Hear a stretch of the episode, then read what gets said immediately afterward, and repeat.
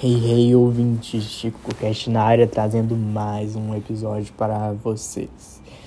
Então, galera, no episódio de hoje, eu acho importante falar sobre é, a condição que os estudantes são tratados no país, sabe? Eu acho que esse é um tema muito importante porque existe um, um estigma em relação à figura dos estudantes no quesito de que eles não fazem nada da vida, sabe? Porque quando você é, trabalha, a sociedade te enxerga de uma forma mais valiosa, assim, sabe? Porque há uma supervalorização da força produtiva em relação da, do poder intelectual, sabe? Principalmente nessa sociedade de mercado que valoriza o que a gente produz e não quem a gente é. E acontece muito isso em relação aos estudantes, porque os estudantes, eles teoricamente não produzem, é, pelo menos boa parte dos estudantes de ensino médio e regular, ensino fundamental, não configuram uma força produtiva muito expressiva para a sociedade, né? Já que eles não estão lá sendo parte da, da prestação de serviço, é, geração da economia. Então tem uma desvalorização sim na figura do estudante, principalmente nesse último governo, em que está tendo um, des um desmonte do sistema de educação do país, sabe? Corte de verba mesmo, assim, descarada, por conta de uma ideologia presente no governo de que é, o estudante é vagabundo, de que o estudante não faz porra nenhuma, de que tá todo mundo lá fumando maconha e estudando marxismo Sendo que não é assim que as coisas funcionam, sabe? As universidades públicas do Brasil, elas têm muitos estudos pesados em questão de pesquisa, em questão de desenvolvimento de vacina, desenvolvimento de medicamento, de estudo de população. As, faculdades de ciências humanas elas estão tentando estudar a sociedade de acordo com seu caráter mais amplo, entendeu? É uma contribuição à sociedade. A educação é um investimento fundamental no quesito de formação do ser humano como cidadão. E eu, como estudante no século 21, 2021, estou me sentindo super desvalorizado, sabe? É, como se os estudantes não tivessem importância, sabe? Como se a gente fosse vagabundo, a gente só ficasse o dia todo, sei lá, tirando meleca do nariz e lendo obra marxista. E não é assim que as coisas funcionam. Não é assim que as coisas funcionam. E isso porque a gente. Isso porque eu ainda não sou estudante de faculdade pública, né? Tô tentando passar no vestibular. E assim, é muito desumano o que eles fazem com a gente, sabe? Em questão de, de prova, em questão de competição de vestibular, sabe? É uma competição absurda, a gente tem que estudar um monte de coisa que a gente não vai usar para a vida inteira para fazer uma prova. E se você não for bem na prova, você não foi suficiente, eles não querem te aceitar lá.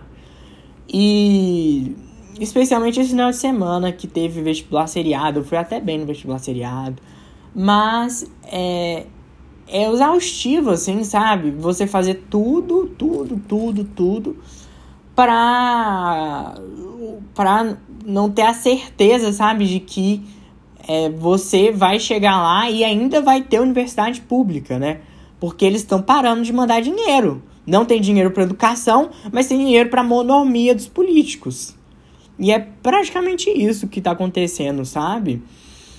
É uma super desvalorização do estudante no país. E é muito triste, assim, que, que acontece, sabe? Porque é, essa questão do ensino médio, eles te fazem estudar um monte de coisa que você não vai usar para a sua vida inteira. E tem uma super exploração do estudante, sabe? Pelo menos no, no meu terceiro ano da escola. Eles colocam a gente para estudar todo dia, todo dia. Não tem um final de semana que eu não esteja estudando, que eu não esteja fazendo simulado, que eu não esteja sendo produtivo, sabe? E esse excesso de produtividade ele gera um desgaste psicológico muito grande nas pessoas, sabe?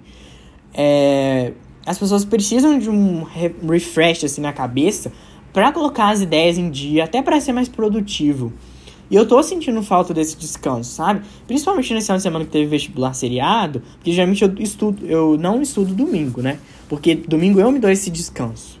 Porque eu preciso disso para reformular as ideias da minha cabeça.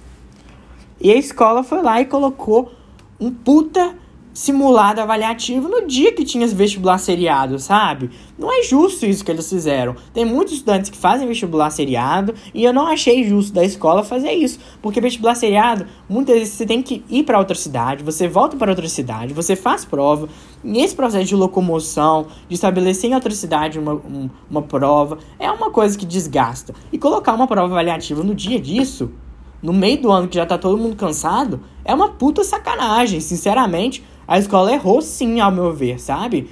E é muito pouco flexível. Ah, fala, ah, faz a prova depois. Mas assim, depois eu tenho que estudar, eu tenho muita coisa para fazer. Vocês dão muita obrigação pra gente, sabe? Enfim. E tá nisso, sabe?